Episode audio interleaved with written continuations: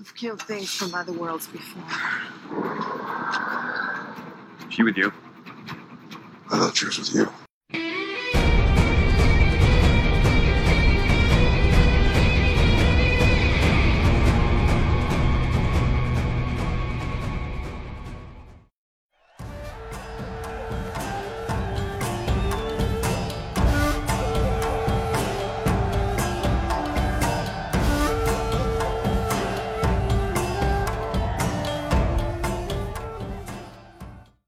各位听众好，就是我我们这期啊好承接的是那个之前聊过的那个漫改漫改导演的那一期的节目，然后因为中不是之前聊过，虽然是之前聊过，但是要直接说之前聊过吗？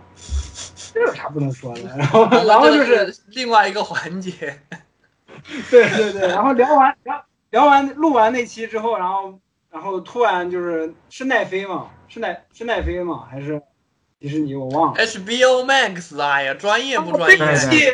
扎导，我不是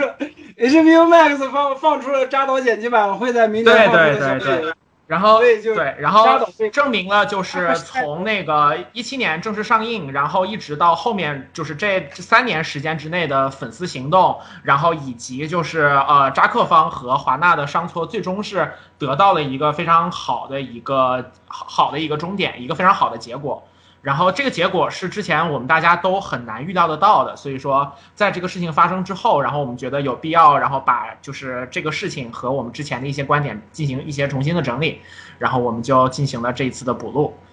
是的，然后这次呢，不只是有大家熟悉的我们四个主播，就维欧老师、林子老师、妙胜老师跟 AC 老师，还有我们请来的那个著名的美漫大大逍遥老师，不是不是不是皮克老师，啊，欢迎！叫我哪个都可以。就是真名真名暴露，突然暴露。就是，反正知乎上面大家也都知道。没事，我会剪掉的，就是因为你你就是逍遥，你你先说一下你的那个身份，就是呃，对对对大家好，我是我是我我叫逍遥，然后我的贴吧 ID 啊很有年代感，我贴吧 ID 是蝙蝠侠匹克杰姆，就是之前那个蝙蝠侠贴吧的和正义联盟贴吧的吧主，然后都被人给踢下来了。然后，但是我还是一直是那个是被那个艾斯奥特曼的粉，丝 给卧薪尝胆的。我我还真是被人投诉下来了，因为太久没签到。然后、啊，对，有段时间那个百度特别恶心嘛，换了好多人。对你先让逍遥说然后完，先让逍遥。是那个呃，豆瓣那个 Batman 小站的站长，呃，嗯。我知乎上面叫逍遥，就如果反正就是我真名嘛，反正大家应该都知道，呃，嗯，其他没什么了吧，嗯、我就是美漫爱好者吧，不要叫我大大，我觉得逍遥老师，呃，这个自谦说不要叫叫大大啊，但是我觉得他确实是美漫圈的 OG 啊，因为我们当年做这个呃公众号的时候，其实也相当于是豆瓣 Batman 小站为我们提供了非常。呃，稳定，然后也非常可靠的很多的相关的资讯，所以说这个哦，豆瓣小站本来有公众号的，然后也被人搞掉了，因为花了很多资源被人举报了。是不是就是被没 AC 老关系师他们公众号搞掉的呀？恶心完公众号。完了，嗯，行业内幕被曝光了，我的天，没关系，我们薪火永相传，好吧？这个只要扎导的现目前来讲，只要扎导的这个计划能够稳定行进的话，那么我们呃 DC 漫画最新资讯就永远不愁没有资讯写。同时，也希望大家在支持和关注逍遥老师的同时，也能够支持一下曾经被他扶持过的后辈，我们的美漫公众号 DC 漫画最新资讯。虽然我现在已经是编外人士了，但是我还是要替我曾经奋战的同仁们打一个小广告。嗯哇，我真我真的好害怕你说到中间开始说肖战，不好意思我天哪！，这个 DC 最漫画最新资讯是你在做，我靠！好吧，没事了，嗯，我就感叹一下，因为微博总是能刷到，嗯，以前是，现在已经不是了。因为我们在聊之前那些导演的时候，整体风格这个部分其实就是导演本身的风格，就是他拍出来电影呈现的那种感觉。而且扎导就像刚刚逍遥老师说，扎导也很特殊，就是他好像我我印象当中非漫改的只有那个 Sucker Punch 特工队和那个猫头鹰，对，好像就哦这两个，对对对这俩不是漫改的，对。就这两部对。对对，哦，活死人之夜，我呃，《Dawn of the Dead》那个那个僵尸片，啊啊啊！但其实就是这些，哪怕不是从漫画原作去改的，其实你在看这个就是看这个电影的时候，也会很容易的把它的画面就是在脑海当中转换成就类似漫画的那种表现形式的样子。是的，是的，是的。所以说，其实风格还是很很鲜明和很统一的。嗯嗯，是的。我以前看到过一个形容，就是对扎导的一个挺概括性的形容，说他是最会拍漫画的导演。嗯，这个话乍一听挺绝对的，但是其实我觉得也算说的比较精髓吧。就是最会拍漫画的导演，其实换言之，他拍出来的东西很漫画。他有一个很特殊的追求，就是他很喜欢追求和漫画中一模一样的，就是完全百分百还原的那种构图。我们先不说这个好不好，但是。其他导演好像真的没有说一定要做这个出来的。扎老师差不多每部片子里面至少百分之三十以上的镜头都是这些镜头，这就会导致一个情况，就是他的预告片，就是电影出来之前的那个预告片，那个 trailer 特别特别好看，就是他那个 trailer 就是让让所有的漫画粉丝看了直接原地高潮，就是各种把那个就是画面跟本来的漫画里面的样子对起来，就看着特别爽。扎导这种执着，其实真正飙到高潮还是在《守望者》那一部。我觉得《守望者》那。一部，嗯，就为什么现在网上 N 多的这个，就即便是完全没有看过《守望者》漫画的人，然后你也能看到好多人来讲说啊，《守望者》对吧？逐帧还原漫画，就是我看到最常见的一个修辞，就是说这部电影拍的逐帧还原漫画，然后那个什么一比一这个这个还原漫画之类的这样的评价。对，我们且不说这是不是事实，但是至少说明，我觉得它确实是拍的很有那味儿。否则的话，不会给大家这种即时。呃，对，刚刚才喵神说到那个预告片，我就想起来，就是我不是一四年，一四年左右入的那个 DC 的坑嘛。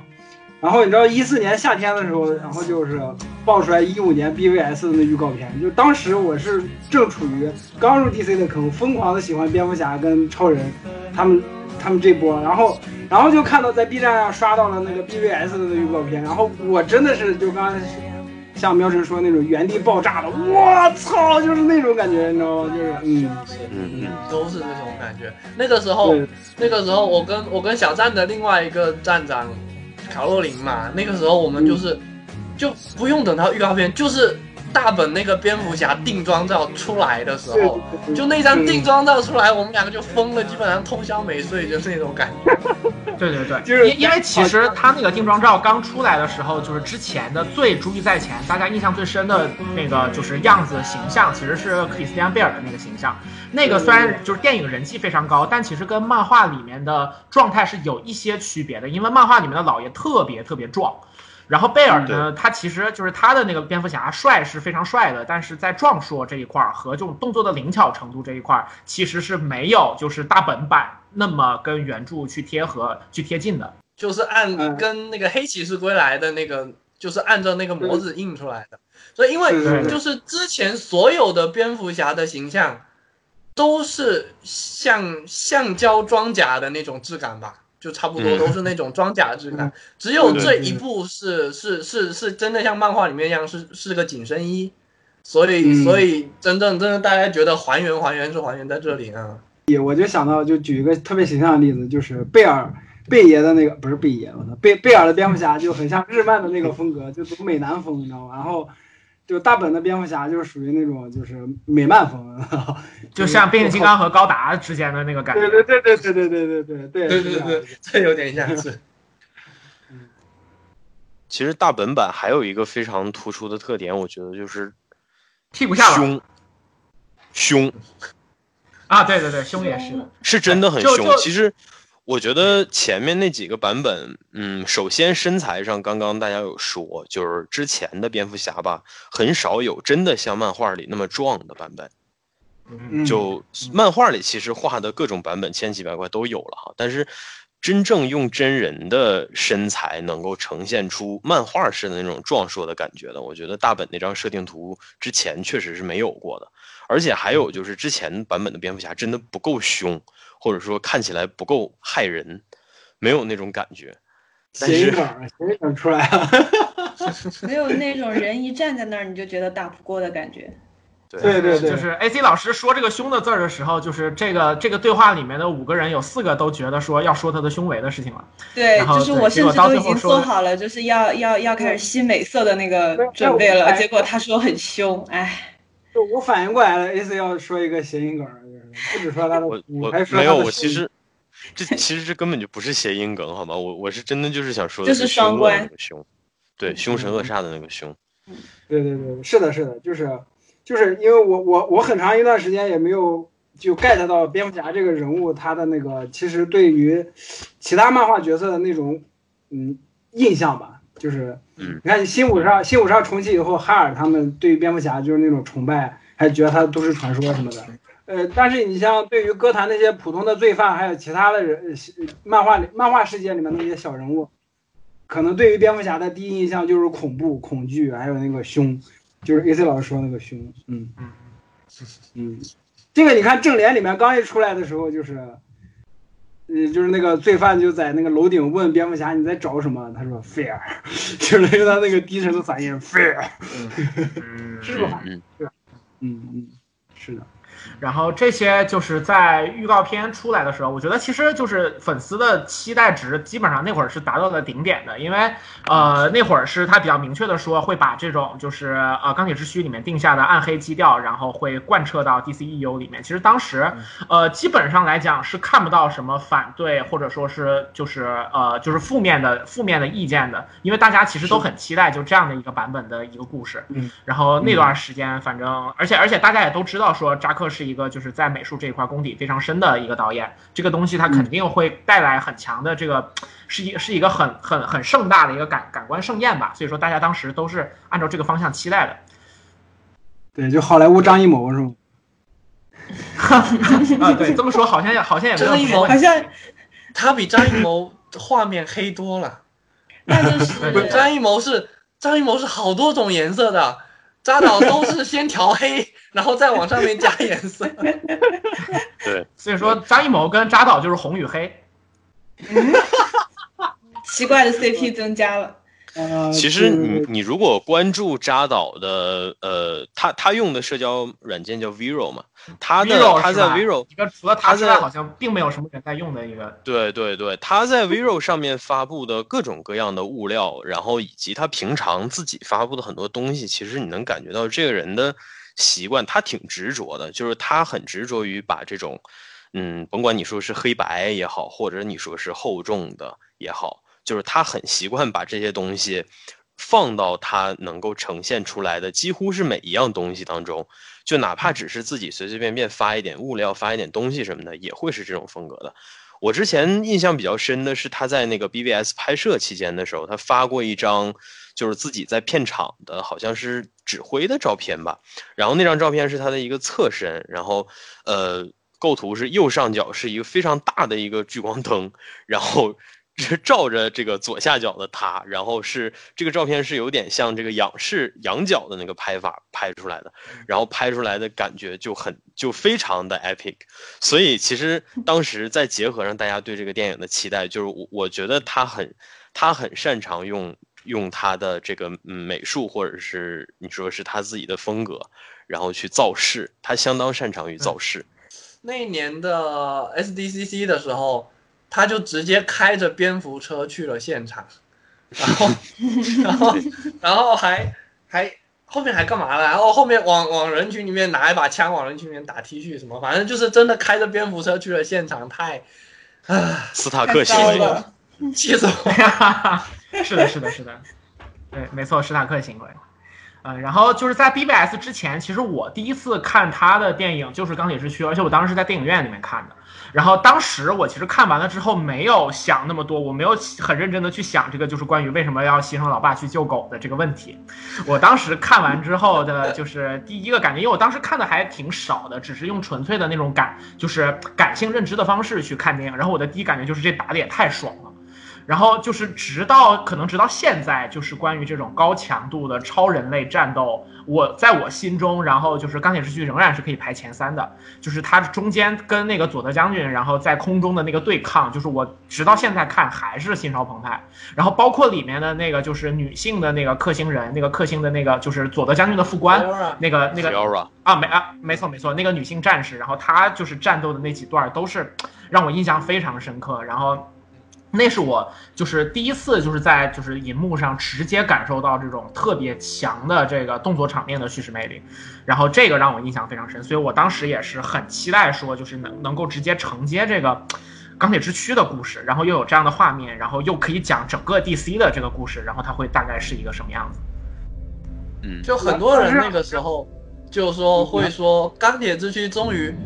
终于拍出了一个龙珠真人电影应该有的那种打斗感觉啊！对对对对对对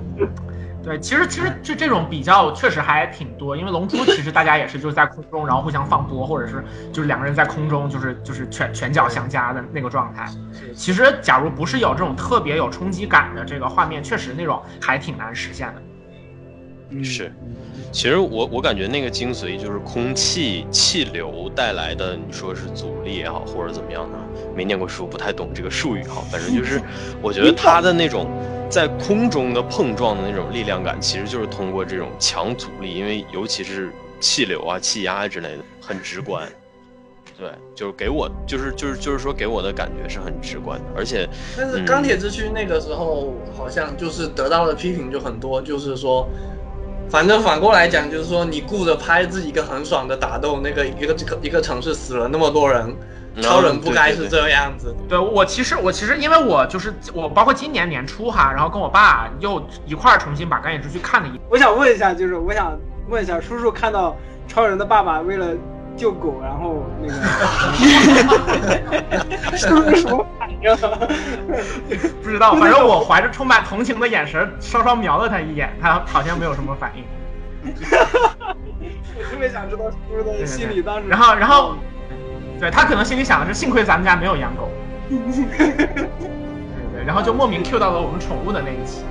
然后呃，我我其实现在看的时候，仍然觉得说，就结尾，我觉得呃，他哪怕有一点表现，就是一点，你哪怕说在这个战斗当中，你顺就是顺便救了一个平民，或者说你你见就是你感受到了说，就是作为呃战斗力特别强的外星人，然后跟这些脆弱的人类生活在同样的一个星球当中，然后这之间的那个差距在哪儿？然后你有有一个 Clark 对这件事情的一个反应，一个 reaction 就够了。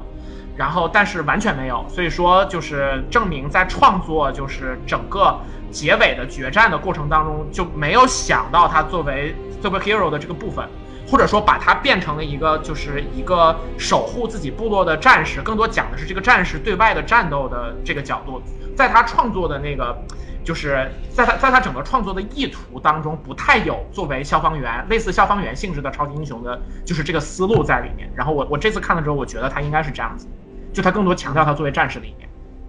嗯，所以后来那个后来好好多人就包括瑶瑶吧，他们就是说那个正联当时刚开始的时候不是插了一段就是小孩拍超人的那个视频，他们就这这一部分就应该是那个超人跟普通人之间那个互动，就是他们就这一看就是伪装加的，那个那个胡子是 CG 掉的，非常明显那那段，对对对，是的是的是那个非常奇怪的脸。然后他们就说，就这段其实算是很还原那个超人他这个这个漫画人物对于就是他的那个本质嘛，嗯，但是说就说这这种事情扎导是不会干的啊。那扎导就是扎导，其实你你想一想，BVS 的故事的起点基调就是，其实就是大众对于钢铁之躯的批评，然后开始。这这他他他整个故事的起点基调就在这里，就是说，其实怎么说呢？扎导他拍片子，他其实是有一个自我路径修正的过程的，就是说，好，你觉得我这边拍不好，那我下一部片子里面，我我我在这个地方上，我我在这个地方，我我去我去面对它，去去去正视它，去去改它。但是问题是，他改出来的结果好像还不是很受大众满意的一个结果。问题在这里，就是你还是这个匹克，就是很明显站在扎导的这个角度说，他改出来就是结果不太受大众满意。你像我这种不是很站在他的角度的想法，我我的想法就是他改了吗？他好，你说我有这个问题，我就面对这个问题，但是他又带啊，那出了其对，那那倒没错的。匹克的意思是这样，就是扎导发现了你们说我有这个缺点，然后我要用我自己的方式改正一下这个缺点。虽然他在他自己这里改了，但是观众看了以后还是会觉得我靠，你他妈还是按你自己的套路来，就你还是没有改，就是这个这样的。嗯，其实说白了就是我可以改，但是我不要按照你要求的改，嗯或者说对对对我我我的改只是一种调整，就是我会去做的是一种调整，而不是真的去改，因为我不觉得我的做法或者说我拍的东西是真的像你们所说是有毛病的。我觉得这个其实是他的坚持，包括他在后来的，包括他在这个计划整体接近搁浅的那个时期，接受了很多的采访，就是也包括其他人提出很多指向性很强的问题。我觉得他的回应总体来讲就是这么一个态度，就包括他现在的种种回反馈，种种这样的反馈也好，我觉得其实他就是还是很坚持的。他对自己的那个最初的那个构思是很有信心，而且很坚持的。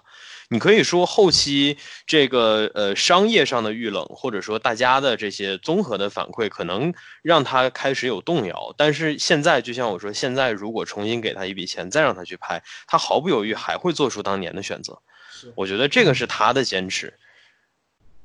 嗯嗯，对，而且呃，站在另外的一个角度来讲，我觉得就是对于这个人物的倾向性的理解，其实哪怕放回到漫画创作当中，就也是一样的。就是对于超人这个人物的理解，其实他就是一个身上同时拥有人性和神性的这个部分，然后主要看你写作这个故事的时候，你往哪个方向去偏向。然后，比方说，在有一些故事当中，超人连续完成了不同的试炼，就是这一个很明显是对这个古希腊古希腊神话当中那那个的赫拉克勒斯的故事的一个星超人，嗯嗯，啊，是的，是的，是的，然后就全明星超人，嗯。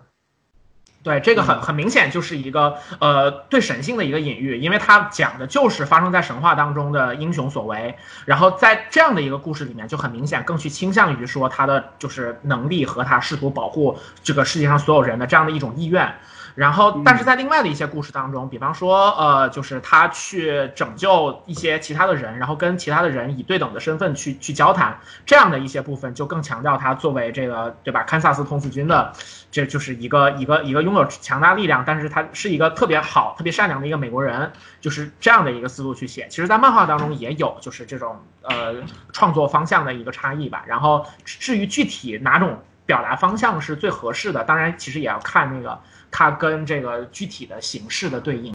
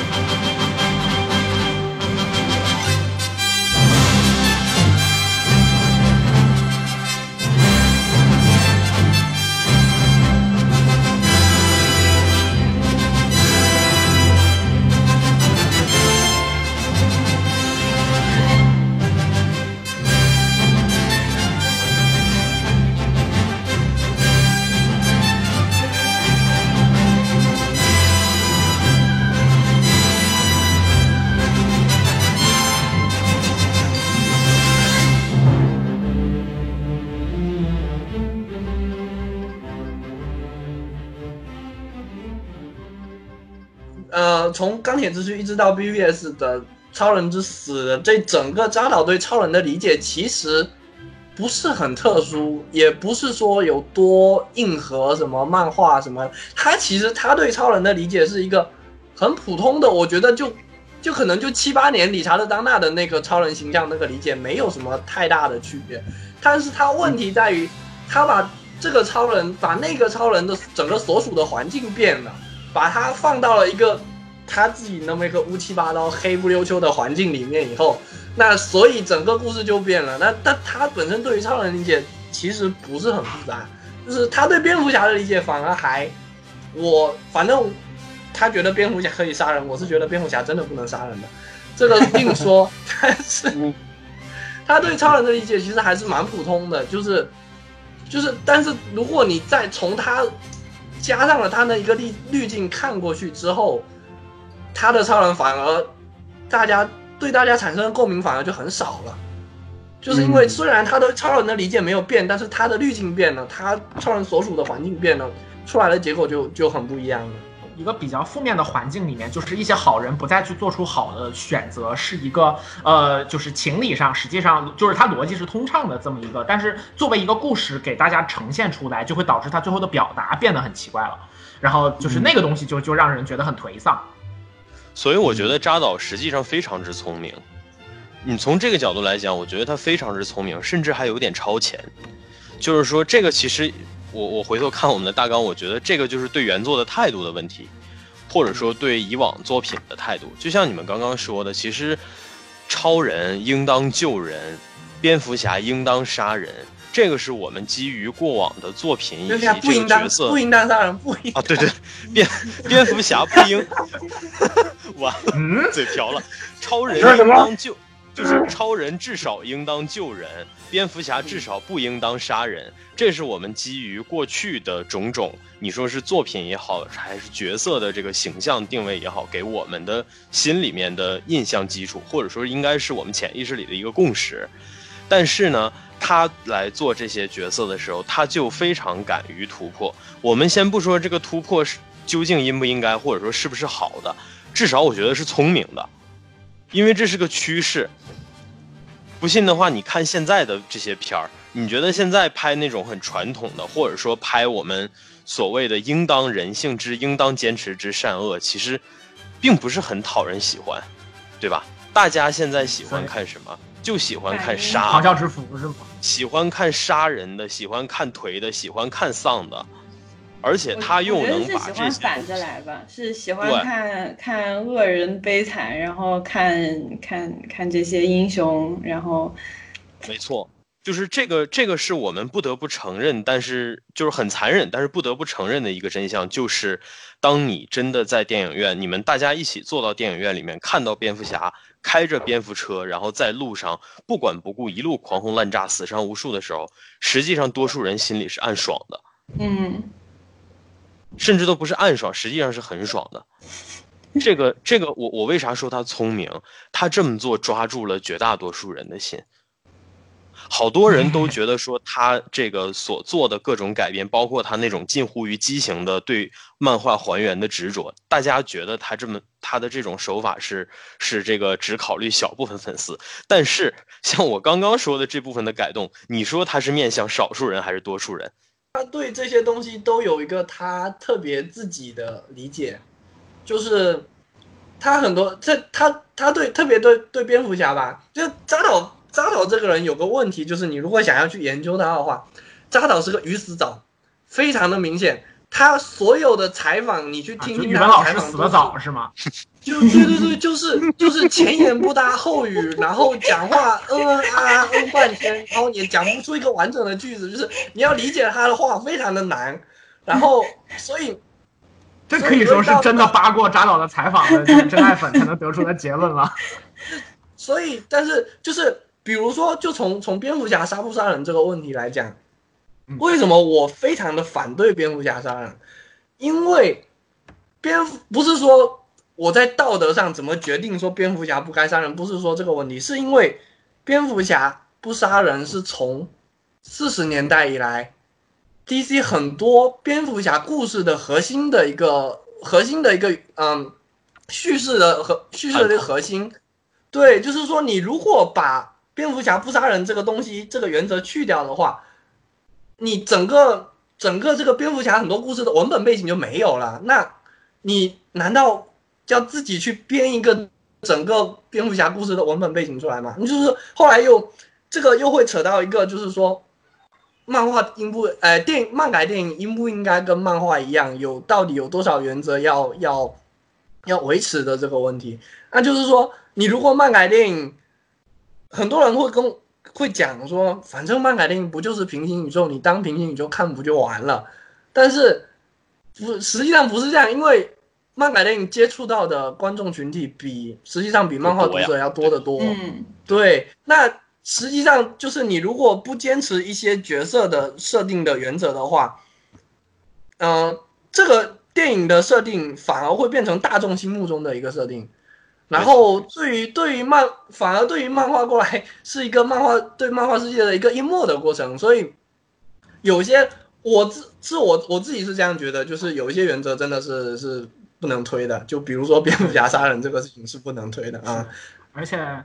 对，因为我们这个部分重新录的，然后我就就说说，就是复述一下我之前在录这一段的时候讲过的一点，然后也是跟这个观点相关的哈，就是呃，不能修改这个角色的核心设定的原因，就是就是因为它背后的很丰富的背景，你如果把它撤了之后，这些东西就都不复存在了。而且，另外还有一个很关键的一点，就是其实超级英雄漫画，然后跟我们国家的武侠小说，或者说是这种名，就是我们现在称为四大名著，其实当年都是话本小说，跟这些东西的流行基础和它的呃就是状态是相差不多的。然后那在这样的状态之下，你去改编它这个东西，然后就会就就实际上把这个人物的那种就是内核去背离了，实际上是呃首先粉丝肯定不喜欢，然后另外那个就是对这个人物的背叛，然后。也不一定会有特别好的结果。然后我这儿可就是想引述一下，就是魏梦人生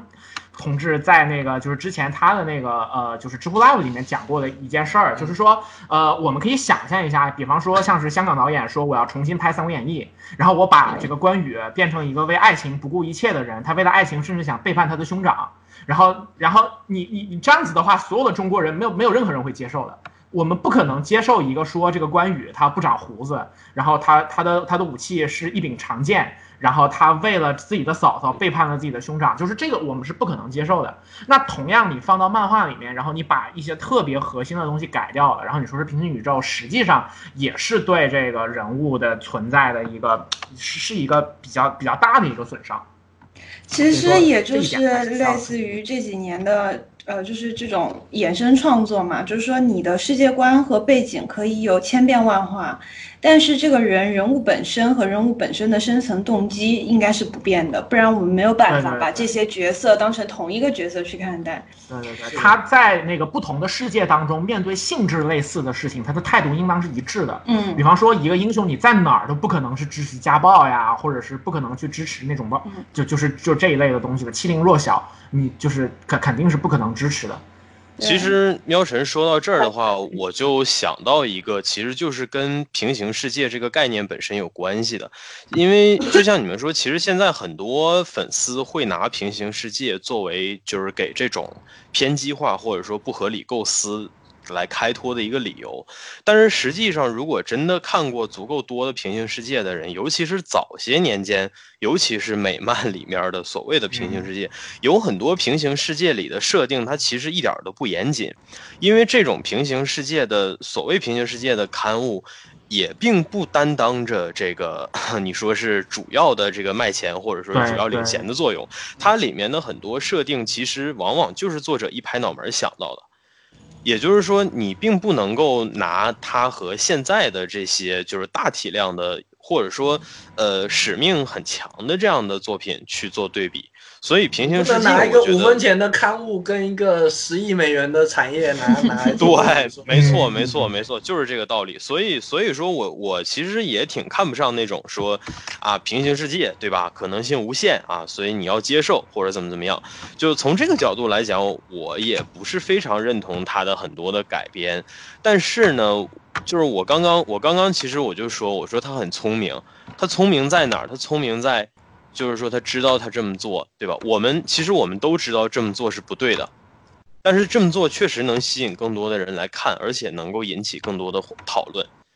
我我为什么说上这一点绝对是绝对是赚对？就我为什么说他聪明，是因为我觉得这是他所深层次想要要的，而他通过这么去改动，确实得到了这个结果。这是我觉得他比较聪明、比较高明的地方。因为你确实很难看到，已经这他妈已经多少年了？二零一一五年上映的吧，还是一六年？一六年上映的，整一六年整整三月份是四 BBS，五月份是内战。对嗯整整四年了，铁子，到现在我们拿出来这个片子，还能在这儿蛋逼将近一个多小时的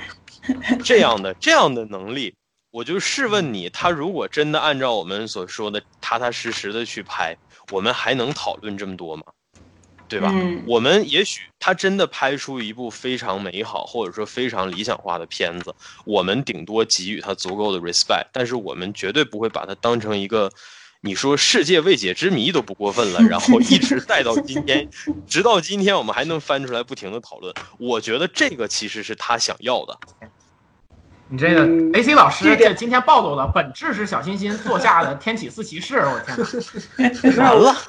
这段解释的我听得我目瞪口呆。我我反而不同意魏老师刚才说的，这个是他就是扎导他深层次想的，我觉得他就是想这么来。然后就是我，然后就是匹克刚才不是说，就是包括喵晨刚才也说不不能接受那个蝙蝠侠不能杀人吗，不不不能接受蝙蝠侠能杀人吗。到底是能不能？我是黑你的语文老师好像身体也也不是很健康。不是，那是因为梁老师想使用双重否定这种复杂的句式产生失误，我们可以理解。结果把我自己绕进去了。是这样，就是我我反而嗯我反而觉得就是可以杀人，我反而能接受蝙蝠侠杀人。就是你像就拿 BVS 来说吧，就是你像就是不断的所有的细节都表明蝙蝠家族被小丑团灭了，就是然后就死了那么一一长串儿。任何一个人，任的确，如果是按照漫画原著里面蝙蝠侠或者以前的蝙蝠侠，他的行为准则就是我不越过那条线，我不杀人，我还按照我以前那个方法，就在漫画里面这样可以行得通的。但是如果他不是蝙蝠侠的话，任何一个人都有可能会做出 BVS 里面蝙蝠侠的这种行为，就是行为偏激化，就是你的意思就是说，抛开他蝙蝠侠这个这个名称和光环本身，如果单纯作为一个人来讲，他是有这样的的内生动力的。是的，没错。你就像包括我当时看 Hush 那部漫画的时候，就是，嗯蝙蝠侠打着逮着小丑往死里打，往死里打，单然后就他妈的，对，快要把小丑给打死了。然后我忘了是戈登还是谁谁来了一句，戈登戈登你戈登，呃是戈登是吧？就过来说你不能，用而且一。枪把蝙蝠蝙蝠面罩上面的那个耳朵给打断了，枪法非常的准。然后然后然后在这个漫画在 Hush 里，不愧是黄老金配角老爷是真的是就停手了。嗯，然后当时我看到那块，我真的特别憋屈，真的就是我觉得精彩就精彩在他这个拉锯，你知道吧？就是这个话题是不能讨论的，但是我们要看他经历了这些拉锯之后的选择。是的，是的，是的，是是这样。就就是我之所以喜欢蝙蝠侠，也是因为蝙蝠侠在自己的那个在做这种选择的时候，他一直一直坚持自己的行为准则。就是我记得当时我在 ins 上看到一张图，就是老脱掉面罩以后的老爷特别颓的坐在一个地方，然后就低着头就说，那那段英文的大概意思就是我知道这条路行不通，我也嗯我也知道有一天我可能真的就干不动了，我可能会休息，我可能会就田园牧歌什么的，但是我知道不是今天，就是啊，那是就类似尼尔盖曼的那个那个披风斗士的命运。嗯，对对对，然后然后我就我当时就那看到那幅图的时候，我我也特别们挚爱的盖曼。对特别激动，就是我喜欢蝙蝠侠，正是因为他选择了，他认为我不应该越越过这条线，但是如果他越过了，我也觉得可以，就是对对，你可以所以说，就是实际上是这样的，就是说，因为我们都是就正儿八经的读者嘛，对于我们来讲，就是文学创作这件事情，没有哪个事情是 unquestionable，就是这些东西都不是不可讨论的。你讲他会不会杀人这个事儿，你重新去质疑这件事都没有问题，但是你需要给我们展现的是一个足够好的故事，一段足够能够说服人的心路历程。你把这个东西给我做出来了，那我就可以接受。然后，但是你你你你光通过甩设定的方式，然后说说他已经是一个疲惫的什么什么的人了，就是他可能就没有那么服人。所以说，这可能还是一个铺陈这个剧情的一一一个层面的问题。这一点还有就就是还有就是就是就是华纳为什么会让他这样做呢？就是 对啊，你如果你如果你如果真的要搞一个这种这种杀人的蝙蝠侠出来，可以，你要怎么搞？你不能在一个电影宇宙的系列第二部就开始搞那样，你后面的故事怎么写呀？对对 Warner Bros. 华纳 doesn't 为什 care 么会 about 让 DC 他做这样的。设定啊？对，就之前还说呢，就是那个闪电侠的第一部个人电影，闪电侠的第一部个人电影叫 Flashpoint，就是我们即将在我们的第一部第一部个人电影重启我们这个系列，就超了第二部就死了，蝙蝙蝠侠刚出场就已经快五十岁了，快退休了。对，你华纳为什么会让他做这种设定？你真的是想做电影宇宙吗？其实这点又刻到了扎导的另一个那个另一个特点，就是不是也不算是特点吧，也可以说是他就是 DCEU，他就扎导在拍 DCEU 的这一系列片子中一个毛病，就是扎导是默认所有的电影观众都是知道都看过漫画，并且很熟对，悉。没错，就是扎导扎导的这几部片子就很明确的就就写了那几个字儿，他妈的不是漫画粉丝不要看。其实我感觉扎导但是漫画粉丝看了又很窝火。对，对对对，我还是我还是说回我刚才跟你说的那个点，就是他虽然画面上极致还原漫画，但是他的设定上，他做这些设定的时候，其实真的没有想要讨好漫画粉，他反而是做了很多路人看上去会狂嗨的设定。所以就是这是这是我说为啥我觉得聪明，其实也是我今天为什么说重录的时候会说一些新的想法。你看现在这个呃项目就是有后有有后续了，对吧？疯狂支持他的那些人，其实很少有是漫画的，就是很少很少有漫画的支持者，真的。嗯，太妙了嗯所以是的，是的，是的。是的，所以他吸引了小清新这种人，你知道吗？所以他吸引了小刚才清新这种人，就是这这一部分粉丝，这一部分粉丝跟漫画原漫画原著粉的割裂特别严重。你像这这种情况，我不知道在其他的圈子里面严不严重，但是就因为扎导这种风格，他他导导致了这种就是在 DC 的这个圈子里面特别严重。就是我我我那我我扯一个就是算是闲篇儿吧，就是说我想起了那个 James Franco 的一期吐槽大会里面，然后那个 Jonah Hill 上来讲的，说我兄弟那个就是我兄弟 James Franco 跟其他的这些妖艳贱货都不一样，就是你像有一些大明星乔治克鲁尼，因为商业的原因，他可能会有一个原则，说我拍一部给观众，拍一部给自己，然后说不，我的好兄弟 James Franco 不会这样，他是拍一部给这个自己，拍五部给没有任何人。谁都不给，拍五部没有任何人想看的电影。嗯，总结起来就是钱多烧的。对，总结起 One 来 for 就是老 one for me, five for nobody。就虽然虽然就是我是一个比较少见的，又是漫画粉丝又是扎导粉丝的人，就是、嗯呃，我也是，其实我也是。就是，但是我我我是觉得，因为我我比较喜欢的他的一个东西就是，他愿意去探讨，比如说他在 BVS 里面探讨超人的命题，他就是他愿意去做一个比较复杂的一个，包含政治议题，包含什么你或者说神学啊或者什么也好，比较复杂的超级英雄的形象，他愿意在电影屏幕上面做，他敢做这个东西，那就是说。或者有一点私心在里面，就是我们这些你们这些普通观众终于知道我们漫画不是那么简单的东西了，嗯，有给会会有会有点这种感觉，就是说他可能还是个自己人吧，就是让我看起来还是虽然虽然说我跟他对蝙蝠侠的理解实在是不一样，但是毕竟他愿意说做一个复杂的超级英雄电影的话，相比我要统一裁一了哈，就是相相比对 MCU 从从凯文飞机独揽大权以后到到那个、嗯。那个呃把漫画委员会都开除以后，整个他们的角色都变得情景喜剧化，就是抓单一特质出来，然后不断的强化，嗯。不断去去做那些东西。但他敢去做一个比较复杂的，敢去碰政治议题啊，敢去碰说，如果超人现在出现在我们社会，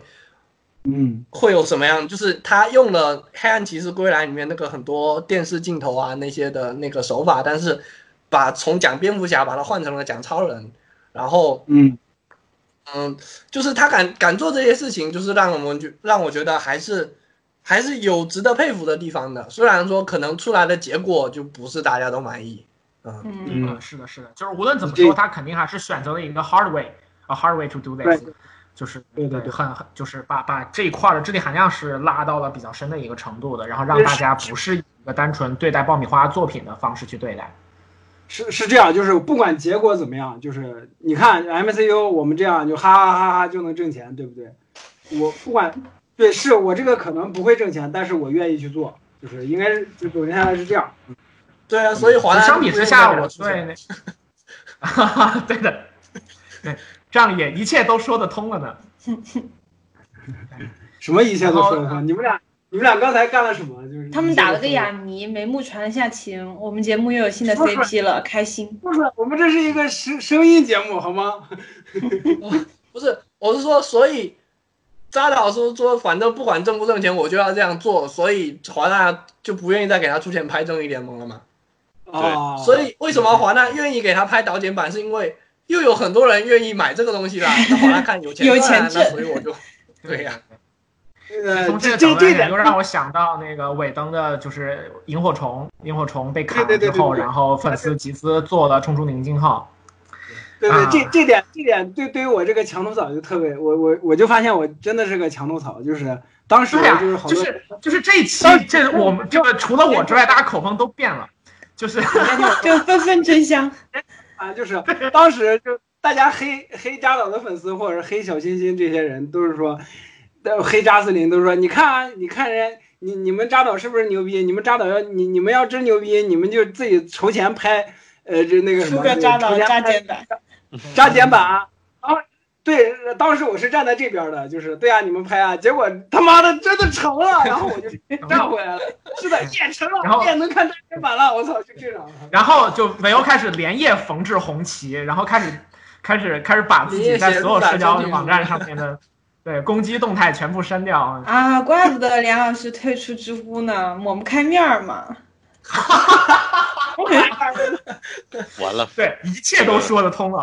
百万大 V 退退退乎真相，找到了，全他妈赖张苗晨。对，然后我我有一个点是我每次之前聊到的时候都很想提的一个点，然后我觉得尽管现在这个事儿就是就是呃进展顺，我我也很希望就这个事儿能进展顺利哈，但是我其实还是比较想提一点，就是说，因为刚其实匹克也讲到了说他的这个就是文本表达能力并不是特别强，然后那个我们在很多地方也能看到这样的例子吧，比方说像是那个就是中间闪电侠在突在在蝙蝠侠的梦境当中突然出现，说那个说 she's the key，就是指路易斯那一段，那段我在影院当中完全没有看懂，因为因为就是我当时不是不太熟艾斯拉米勒的那个脸，然后就是他出现那段我是我是没有看懂的，你连没看出来这是谁？对我根本就没有看我我根本就没有看到这是谁，然后因为我我我之之前没有看过艾斯拉米勒的电影，所以说等一下，等一下，大家没说，好像不止你，就好多人都没有看明白那是谁。那段但是我看不明白，但是那会儿我不明白才正常已。经是小已经是粉丝了，就是就是但是可能我粉的看那数还不够。就当时我看完那块儿，我当时就炸了，我在影院就炸了，因为这说明什么啊？他妈的，未来的闪电侠穿回来了，啊啊啊！对，就是在扎导他自己的，在他自己的对版本里面，很有可能就未来的闪点已经发生了，然后闪电侠穿回来告诉告诉那个老爷说，路易斯 is the key，如果路易斯没有做什么事情，超人很有可能会干什么事情，就在他的剧本里面可能会发生这种这件事情。是的，是的。呃，对但是一这个这个，那我我就是这样的嘛。对，实际就是这样的。对对对，然后然后当时我就炸了，我说我操他妈的还有闪点后面，就是这这就导致了闪电侠第一部闪点我无所谓，你知道吗？他妈的有闪点就够了，我操！但是是吧？就是这看到了一个大型被收买现场。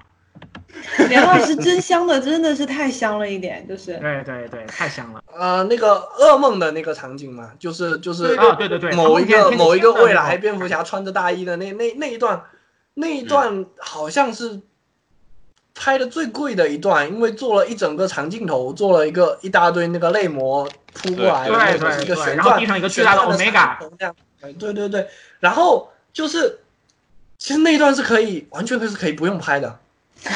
就拿到这个这个这个电影是完全没有影响的，可是可是他就是一定要拍拍进去，而且拍的非常难。他说，我记得看采访的时候说，那那个长镜头排练了非常久，然后拍了很久才拍出来。明明不用拍的，他非要拍进去，所以给导演剪辑版搞了三个小时，没有人要看，然后到最后都被人家剪。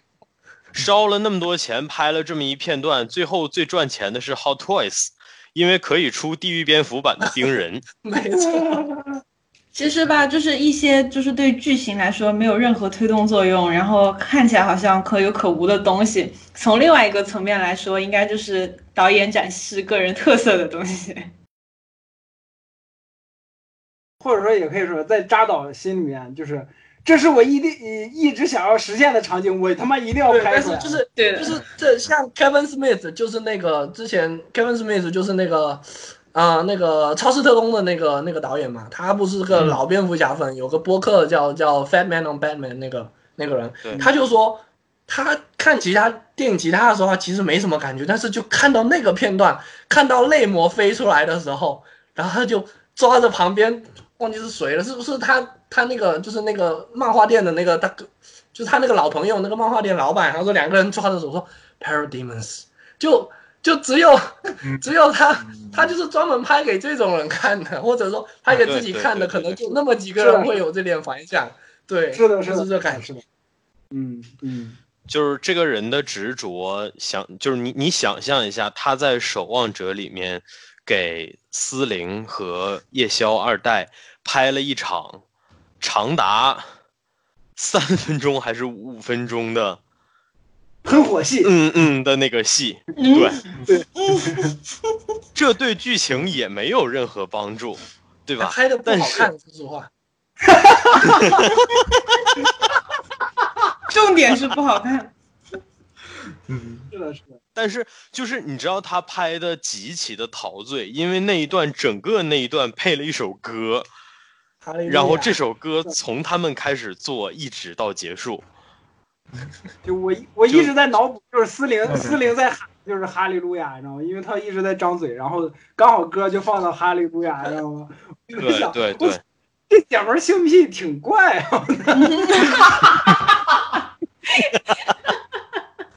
哎呀，谁能想到，就是这个节目第一次讨论性癖的话题是在这个扎克施耐德的这个这个这个这个电影那就说，那既然既然说到守望者了，就我就我就特别想说，就剪，因为我不知道上映版当时是什么情况，因为我当时看的时候已经是剪辑版了，已经是导导演剪辑版。就我会发现，就是扎克施耐德在自己的导演剪辑版里面真的会特别插音乐，嗯就所以大家都会说他是 MTV 导演嘛。但但是那个音乐真的是特别扎扎人，就是能能抓能抓人，就是所以叫扎我当时对 扎老扎人，我操！然后我当时看。就是守望，我当时第一次看《守望者》的时候，他那个片头直接就让我炸了。我当时是没有看，我当时没有入 DC 的坑，也美漫也看的少，就当时只是在贴吧看了一点 MCU，就不是当时还不叫 MCU，就是一些 漫威的，对，当时还没有 M MCU，就是一些漫威的信息，就一些二嗯二手资料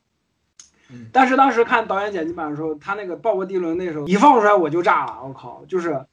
那首那首歌一放出来，就从美国历史到第一代呃民兵的那个每个人的对对对，那个就是就是那段那个呃，还有就改了配鲍勃迪伦的音乐嘛。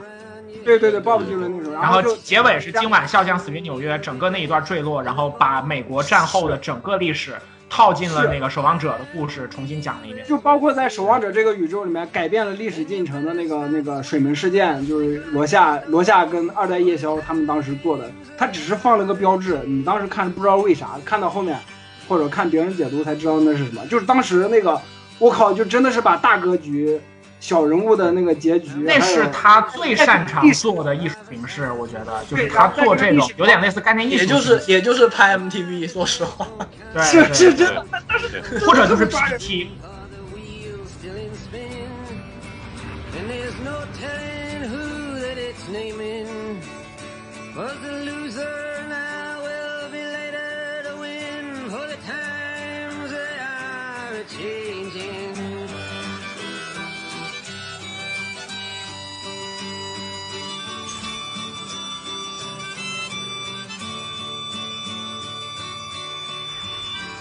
Some senators, congressmen, please heed the call. Don't stand in the doorway, don't block up the hall. For he that gets hurt will be he who has stalled. The battle outside raging will soon shake your windows and rattle your walls. For the times they are a changing.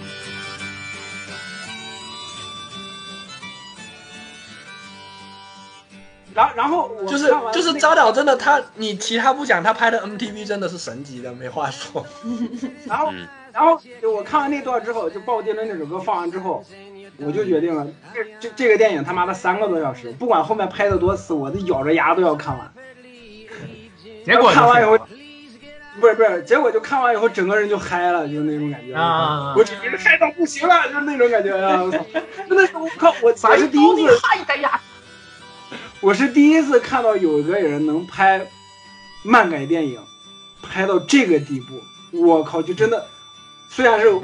而且他的创作跟我们之前就是在讲漫改导演的其他的这些人当中，因为我们讲山姆雷米的时候，很明确的讲到了说他是在开一个先河，然后把这个题材跟就是正统的好莱坞那个叙事的视听语言结合起来的这样的一个做这样的一个事情，而扎克是一个特别特别个人化的方式去去做这个是的是的。去做这个东西的。你想我之前看的漫改电影，就是我看《守望者》之前的漫改电影，基本上就是蜘蛛侠，蜘蛛就是那个什么，就是蜘蛛侠 X 战警嘛，托不是托比马奎尔那版蜘蛛侠，还有 X 战警，对对对，还有就是他妈的那个啊啊，还有他妈就是那个好莱坞拍呲了的那个真人版龙珠，就是那个就是 龟仙人是周润发那个，哇！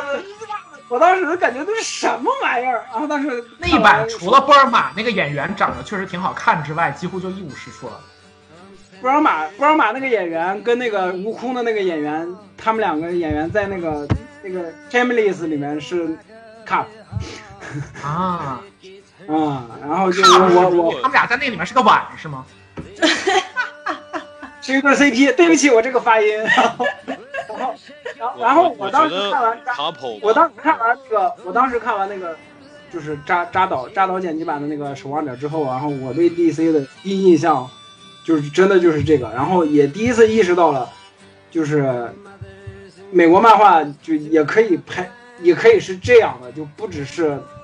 就就漫画这种艺术形式可以这样。就不只是之前那种日本的那种什么热血啊，或者是什么的啊那那种的，嗯，也可能结果发现，结果发现看来看去就守望者的独一份是这样的，对对，我是这样。无聊，我靠，这哎呀，而且就是说实话，其实扎导上面虽然他他追求的是对守望者的着真还原，但是他的他画面上面的审美跟守望者漫画原作的审美是完全是两个东西。就没错，啊，扎导虽然一帧一帧的拍出来，可是就是他是就紧身衣胶皮，守望者那个完全是完全不是紧身衣胶皮，就感觉完全是不一样的东西。就然后他他，但是他就是着真着真一帧一帧还原出来，就是你就算不佩服他其他的，你也得佩服他的毅力，就是了。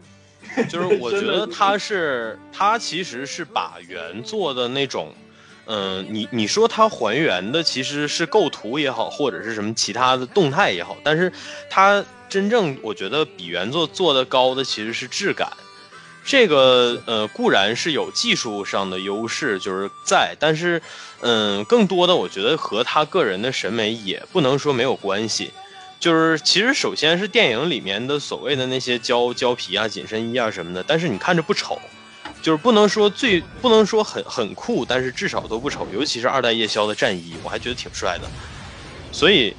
就包括像对这个曼哈顿博士整个的这种这种这种，虽然这个曼哈顿博士其实没有什么太大的改动的空间呀、什么的，但是整体做出来的感觉，我觉得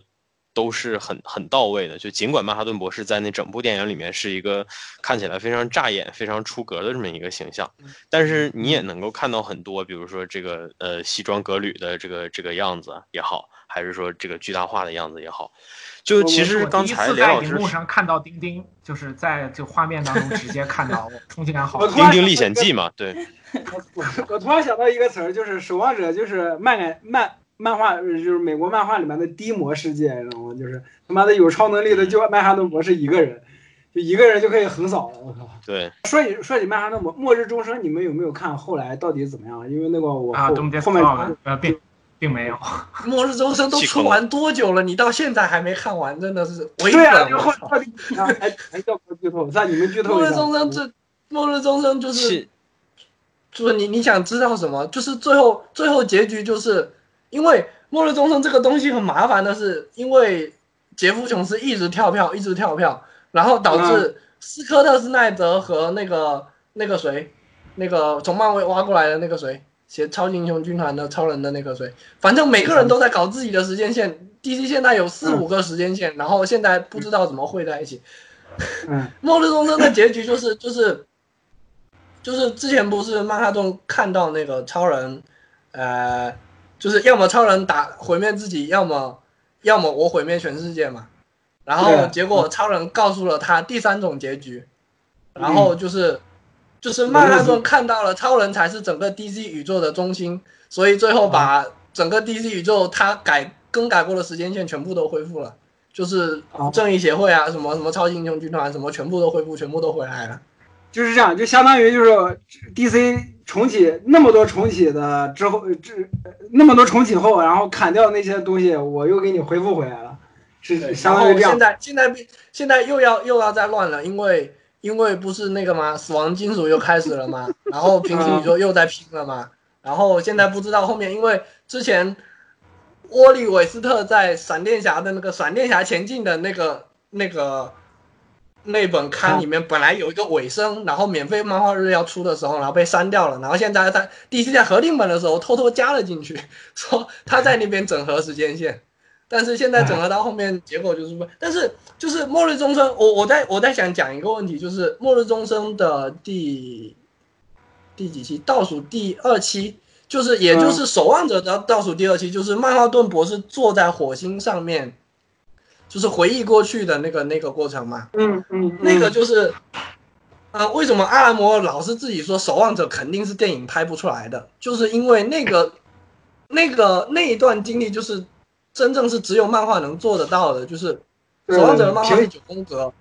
对他把每个时间点在不同的格里面显示出来，你从任何一个顺序去阅读那个漫画都是阅读得通的。这个嗯电影是完全做不到这个东西的，所以扎导当然也没做到。嗯，然后呢嗯呃，但是扎导他用了另外一种办法，就是穿插剪辑，就是嗯跳过去，然后一段一段的那样子播。但是带过来的震撼震撼感觉肯定不如《守望者》的里面的那个结果那么反正，这做出来的结果那个感感受是完全不一样的。是是是啊，既既然说到这儿，就是我想说一下，就我看 DC 漫画的这个心路历程，就是我第一次我第一次知道 DC 漫画里面有一个多元宇宙概念的时候，还有包括无限地球危机的时候，嗯我当时的第一反应是我操，太牛逼了这个。后来我就发现 DC 所有的大事件，注意是所有的大事件，都他妈是他妈的什么多元宇宙什么玩意儿，多元宇宙什么玩意儿。嗯什么玩意儿？连续来了三遍以后，我就他妈的不想看了，就是，对，就是我看的，就是我看了这么多，就是呃也也不算我我看的不多，但是我看的最嗨的就只有《邪恶永恒》一部，我靠，除了《邪恶永恒》，其他的我都我彻底不想看，我靠，真的是这样啊。好，说咱们说回漫改电影，就刚才其实连老师连老师提《守望者》，我就还想补充一点儿，就是我第一次看这个《守望者》的时候是在，呃，身体极度难受的状况下看的，然后当时嗯、头也疼，然后 眼睛也疼，然后睡不着觉，熬着夜看了三个半小时吧，还是三小时四十分钟来着，我忘了，就是那个最长最长最长的导演剪辑版，然后看完了以后，对终极剪辑版看完以后，我整个脑袋是凝固的一坨嗡，的，嗯，我都不是嗡嗡，我整个脑袋已经僵住了，已经凝固了，空空荡荡却嗡嗡作响。对，然后我我自己在一个在一个宾馆的包间里，然后把这个电影看完了。看完了以后，好像已经凌晨三三四点钟了吧？我我我那个时候就觉得，其实我那时候体验很不好。虽然这个片儿你说它精不精彩？精彩，狠不狠？狠，但是我看的很不舒服，所以我就我我就觉得亏得慌。我当时也没有很在意这到底是谁拍的。后面发现，呃，后后面其实也是也是差不多的这样的一个背景看的《钢铁之躯》，哎，就感觉很舒服。《钢铁之躯》给我的感觉很舒服。嗯我那个时候就开始，我那个时候就开始看，哎，我说这谁拍的？一看 Zack Snyder，然后哎，我搜了一下履历，我靠，《守望者》竟然也是他拍的，就就就从那个时候其实开始比较系统的去关注一下这个导演，然后以及他相关的东西。但是呢，就其实刚才提到说电影和原作漫画的风格上的问题。就是虽然它从构图上可能会尽可能的去还原漫画，或者说噱头上的逐帧还原，但是就像刚刚呃逍遥老师说的，他的风格我觉得并没有还原原作。我这个地方我为什么会这样觉得呢？尤其是去年年底，就是那个堪称神作的电视剧版，电视剧版播出了以后，看完了以后，我就觉得，我就回头去对比，我就更加觉得，其实扎导的那一部的氛围，或者说那个。嗯，整个整体的情绪跟跟跟原著是完全反的，完全相相反的。对，而且我是我甚至觉得，其实反而是电视剧版那种有点诡谲，然后还有点，就是说怎么讲，就是它其实是有点，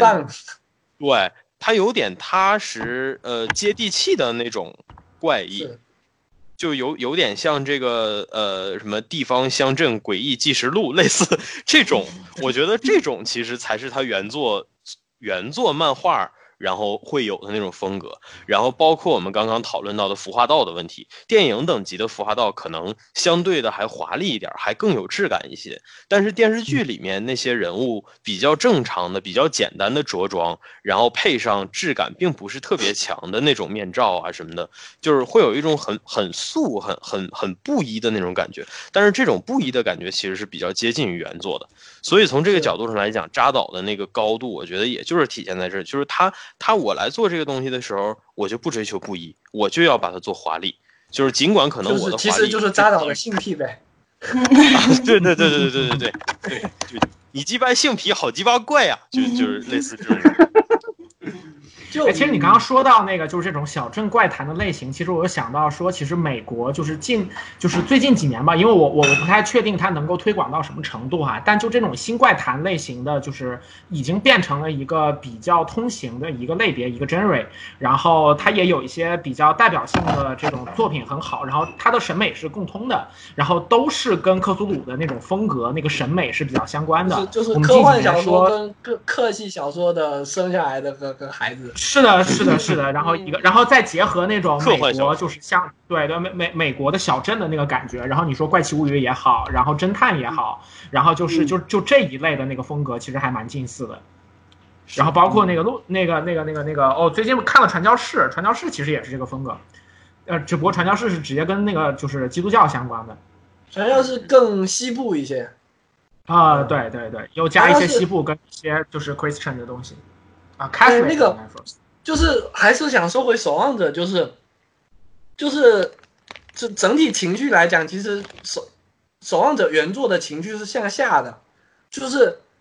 一股你挥之不去的绝望在里面，就算就算再怎么样，都是一股就是。你再怎么样，再有超能力什么，你也挡不住这个时代的浪潮的那种感觉。整体的情绪是悲观的向下，就跟其实跟阿拉莫本人的那种虚无主义的那种那种感觉是一脉相承的。对，扎导反而就是我觉得他是做了一个更年轻一点的改编，就是他是做，我觉得这个东西挺酷炫的，我一定要把它往酷炫上面做，然后就所所以整体后面情绪就就变变成被他养起来了。然后，嗯，呃，就是到后面，其实其实就是，所以为什么他到了结尾改的更更那个？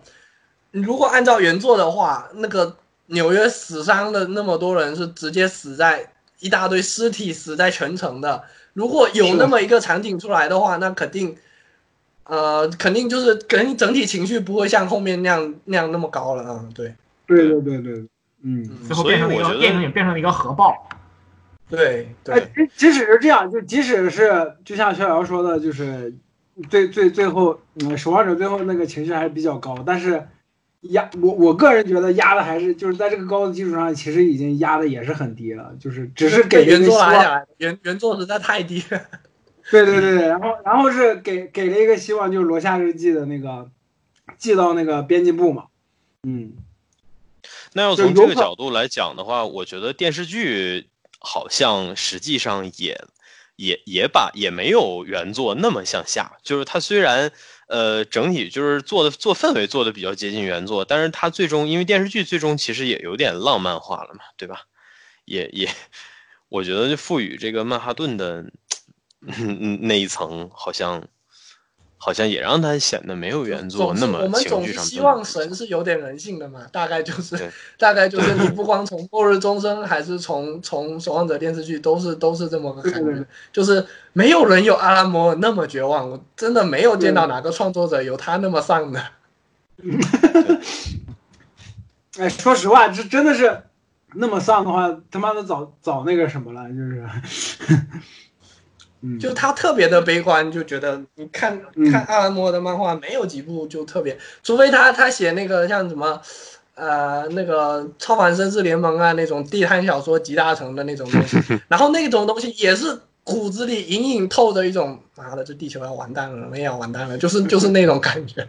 嗯啊，我记得我就说到阿兰摩尔的这个，我记得之前看那个就是 M 大，就是 Multivac，呃，就是嗯。呃，然后他就是之前翻译了一个稿子，是说阿兰摩尔曾经想过一个黑暗版的，就是关于正义联盟的故事的一个一个原案，然后那个原案哦只只是剧情的粗略叙述，但是那个那个看得我非常兴奋，就是就是以康斯坦丁开始，以康斯坦丁结束，然后讲了说这个中间的这些事儿是怎么发生的，然后那个就也是充满了阿拉摩尔式的那种，就是就是黑暗、悲伤和对世界、对所有的建构已有的建构的不信任。然后这个最终就是一切都恢复了原样，但是是以就是康斯坦丁永远的失去了自己人生的挚爱作为作为一个结束的。对，那那个也让我印象特别深刻。所以就是人们人们总是说什么扎导的电影太黑暗啊什么的，就是你如果其实从文本上面来讲，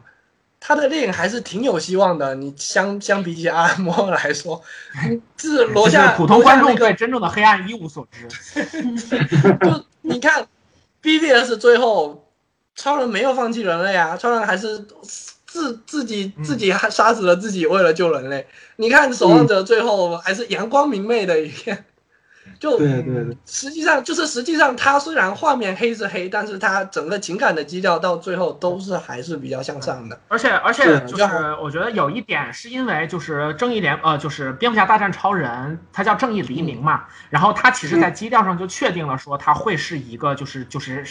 我们叫做先抑后扬嘛，它是那它是处在那个抑的那个阶段里面的，这个就是比较遗憾的一点，就是如果按照他自己构想的话，就是这个这个暂时的就是低点会。就会进入到之后的高点，但是很遗憾说之前的这个商业环境当中并没有给他这样的机会。然后现在反正我们也比较庆幸，这个扎简如果能出来的话，就是我们能够看到一部分的这个就是它的完整的构想。然后这个不管对于他还是对于就是观众来讲，都确实是一个还不错的事情。这这一期我们能够明显感觉到对扎克的这个风评好了不少呀。接下来让我来把这个东西再往下拉一拉，对吧？就是我其实其他的还好了。我想我印象最深的就是我到现在想起来都觉得比较就是内心不平的有两点，一点是就是呃正义联呃正义黎明就是 BVS 里面，然后就是超人的父亲。就是超人的养父突然出来，然后对他说的那个话，说那个就是小时候我我我为了自己家的收成好，把别人家淹了。然后那个超人说：“那你怎么办呢？”然后超人的爸爸说的是：“后来我遇到你妈妈，于是一切都好了。”这他妈不挨着呀，朋友！你是怎么想的这个逻辑？这个这难道不是说我应该努力的去帮助别人吗？你遇到你妈妈有什么用呢？这个逻辑是这样的，就是是的，我以前干过一些特别凹糟的事情，我我以前也不是个人什么的，类似于这种。但是我遇到你妈妈了，She's the key，知道吗？就然后我就从此变啊，成对对对，我觉得这个就是在试图往那个，就是就是，但但这样就会创造一个不是很好的一个倾向，就是说超人不想拯救所有的人了，他只想拯救自己爱的人。这个就是你你你你可以说，就是在这个环境当中他是公平的，就是 it's fair to say that，但是呃，这这这个又跟蝙蝠侠那种情况一样了，就是对对对，就是这个就跟前面就是说的情我我况我我怎么做选择，在扎导的在扎扎导的世界里面，我我我让超人和蝙蝠侠做这种选择，嗯，就这个意思。是的，就这个人物是合逻辑的，但是在滤镜的影响之下，这个故事就变得奇怪了。然后这是一个，嗯然后另外一个是我上一期讲到的，呃，之前就是那个里面讲到的说，呃，在导演剪就是完整版里面一百八十分钟那个版里面，然后特地强调了。跟着路易斯一起去沙漠里面采访，然后被一枪爆头的那个人的名字叫吉米·奥尔森。嗯，我觉得这是太恶意了，就是就是就是就是你你在确定了在你的故事线当中用不到吉米奥尔森这个在漫画当中非常重要的角色，于是呢，你找了一个无就是并不相干的酱油，然后把这个酱油起成他的名字，然后一枪把他干掉，然后就是用这样的方式来告诉大家，哎，我们这个宇宙当中吉米奥尔森已经不会出现了哟。就是这个事儿让我让我让我很很那个什么的一点，就跟那个我特别不喜欢《复仇者联盟四》的一个处理，就是呃浩克不见了。呃，就是班纳和浩克变成了一个人，然后就是剩下的这个人拥有浩克的外形，但却没有浩克的内心。我觉得这是对，这是对浩克这个形象的非常巨大的背，就是非常巨大的背叛。他完全去掉了，就是那个呃，就是本这个角色。对，没错没错，双重人格以及他内心当中的无尽的愤怒，就是当时看到古一把那个就是就是班纳推出来，然后只有班纳的灵魂的时候，就是我可以确定浩克这个人格不见了，然后那个其实让我非常的伤心和不爽。我觉得罗素兄弟你们对这个角色是没有爱的，嗯，然后罗素兄弟对大部分 MCU 角色都没什么爱，说实话。但是浩克卖的好，就是大家都想看的 Smash 啊。我我反正就是对对对，就是就是这种就是怒火燃尽世界的这个设定还挺带感的，有点像之前 AC 老师讲的那个蝙蝠车咔咔咔乱轰乱炸的那个感觉。然后然后然后就是基马奥尔森这个事儿也给我比较类似的感觉，但他这个不算过分的，我觉得比较过分的是活结大王，就是就是。活活结活结大王在自杀小队里面的那个那个处理是比较直接的。我当时就是觉得，如果你这样去处理一个角色的话，然后我会倾向于认为说，你这个你对于改编漫画这个事情的态度有点类似一个暴君。那其实我们今天讲到的说，比方说花就是没有必要的钱去拍天启星，或者说是拍那个噩梦，就是梦梦魇蝙蝠的那那些样子，其实还挺统一的。我觉得他就是一个这样的人，他会就是把自己内心当中的形象百分之百的不计投入的把它还原出来，然后这个世界就是他想要展现的世界。那他可能会有我们喜欢的部分，也会有我们不喜欢的部分。然后就是我作我就是作为一个粉丝，你可以喜欢他，也可以不喜欢他。但是呃，说到底。就是它的存在是重要的，我们希望它存在下去，希望它继续创作它的作品。然后你出来之后，我们骂攻击也好，然后我们喜欢也好，终究我们是希望这种比较 alternative 的东西 去存在在这个业界里面，有人去用心的去做这样的意识化的东西。嗯，就是说，希望创作者至少在在业界能有自己的声音吧。就是，嗯，对对对，就是哪怕他这个东西不行，但是他是要存在的。对。对对对对对，还有你知道吗？杰西·艾森伯格本来是要演那个吉米·奥森的角色的，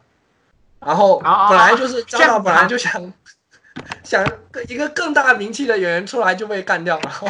就想带来给观众那种震惊的效果，结果没想到他演了个杰西·艾森伯格一个社交网社交社交网络的主角出来演一个吉米·奥森，而且这个吉米·奥森仍然会被爆头，是吗？对对对对对，没错。这个人，这个这个人有，这个人，哎，那那我有点问，如果我我我一时语塞，谁来演 Lex Luthor？对，那可能就请那个，请郭，请杰森斯坦来演吧。不是不是杰杰森斯坦森，那个谁叫？哎呀，这个名字到嘴边我想不起来，就是那个那个纸牌屋的主演叫什么来着？啊，凯文史派西。凯文史派西在那个《山歌来》里面就就演了那个，就已经演了那个 Lex Luthor 来，在哪个里面？超人归来，归来，嗯，对，对对，布莱辛格拍的，然后，我操，我就说我为什么能想起他，我靠，当时我看超，就二刷超人归来的时候，就是我很小的时候看过一次超人归来，但是当时不认识凯文·斯派西，然后二刷，就是前两年我二刷超人归来的时候，我就发现，哎，怎么是你？哎，还像海西老师演一个阴险逼，那肯定是就是洒洒水，手到擒。你说，说到超人归来，我就在想。超人归来里面也是超人是什么耶稣基督的那个意象，然后到了 BBS 还在玩超人是耶稣基督的意象，到了正义联盟还在玩超人是耶稣基督。美国导演能不能换个宗教，换点文化，不能一天到晚都是基督教？那你说要是整成安拉的意象，好像也不太对嘛。嗯，那这个顿时老是超人，他这样的话就没有人敢攻击他们这种政治正确。但是超人不是，但是作为基督意象的超人，他的克星是绿色的。嗯嗯，这一切又又说得通了。就就我们这期节目又要炸了，我操！就日常炸。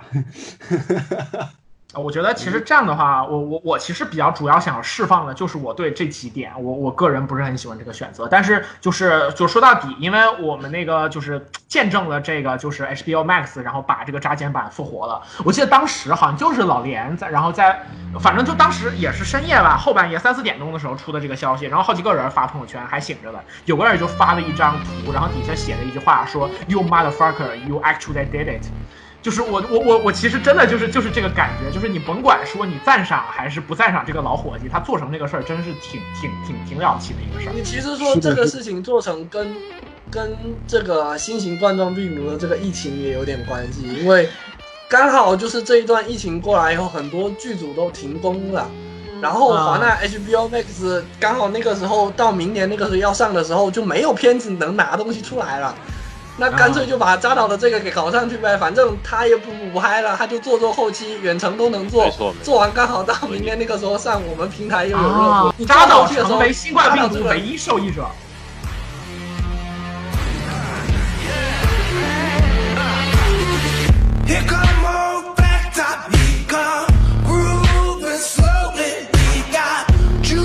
就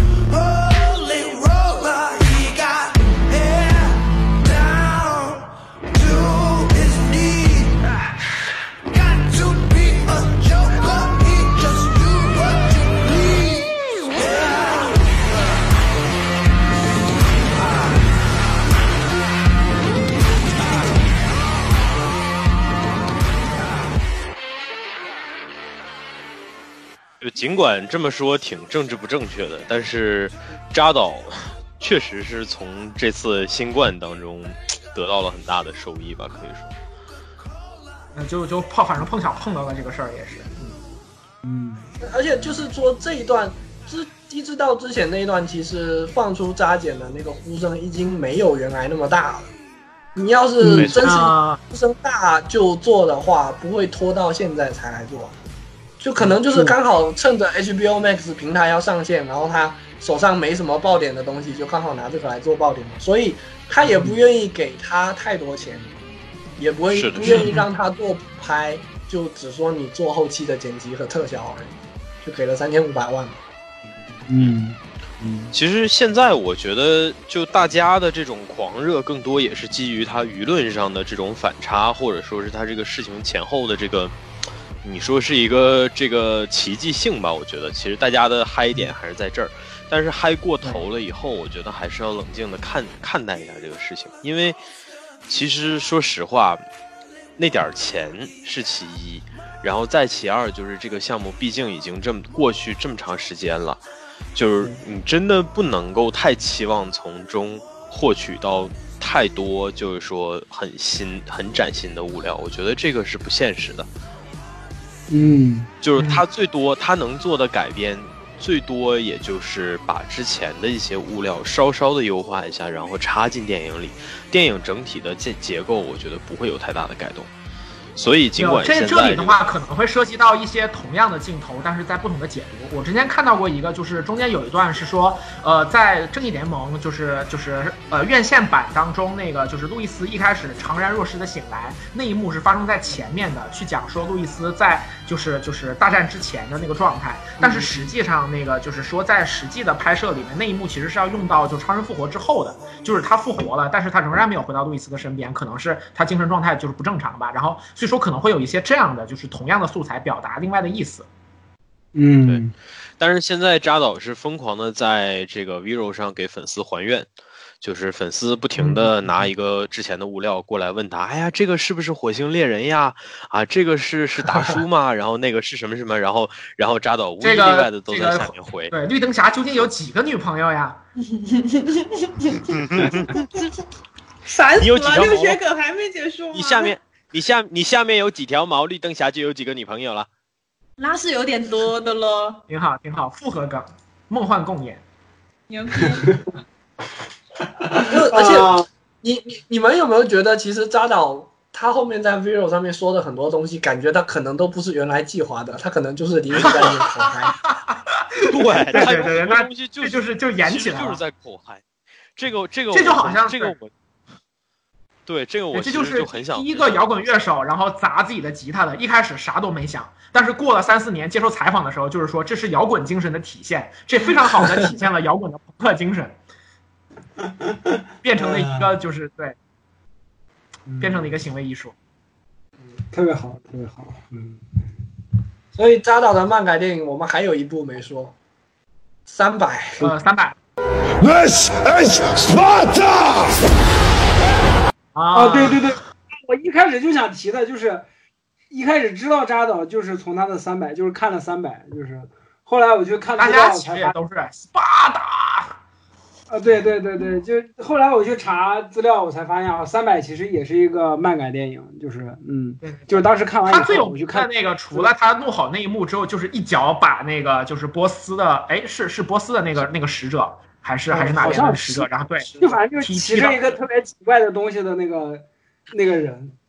对，然后然后一脚把他踢进井里的那一幕，然后那就是他那一脚让我想起我之前玩战神的那个，就是 PSP 游戏当中，战神你通关了之后可以解锁一个特殊的动作，就是正面的一脚，但那一脚伤害特别高，然后我觉得就就那个简直一毛一样，我觉得可能就是为了致敬这个，对。对对，就是致敬，因为也是斯巴达嘛。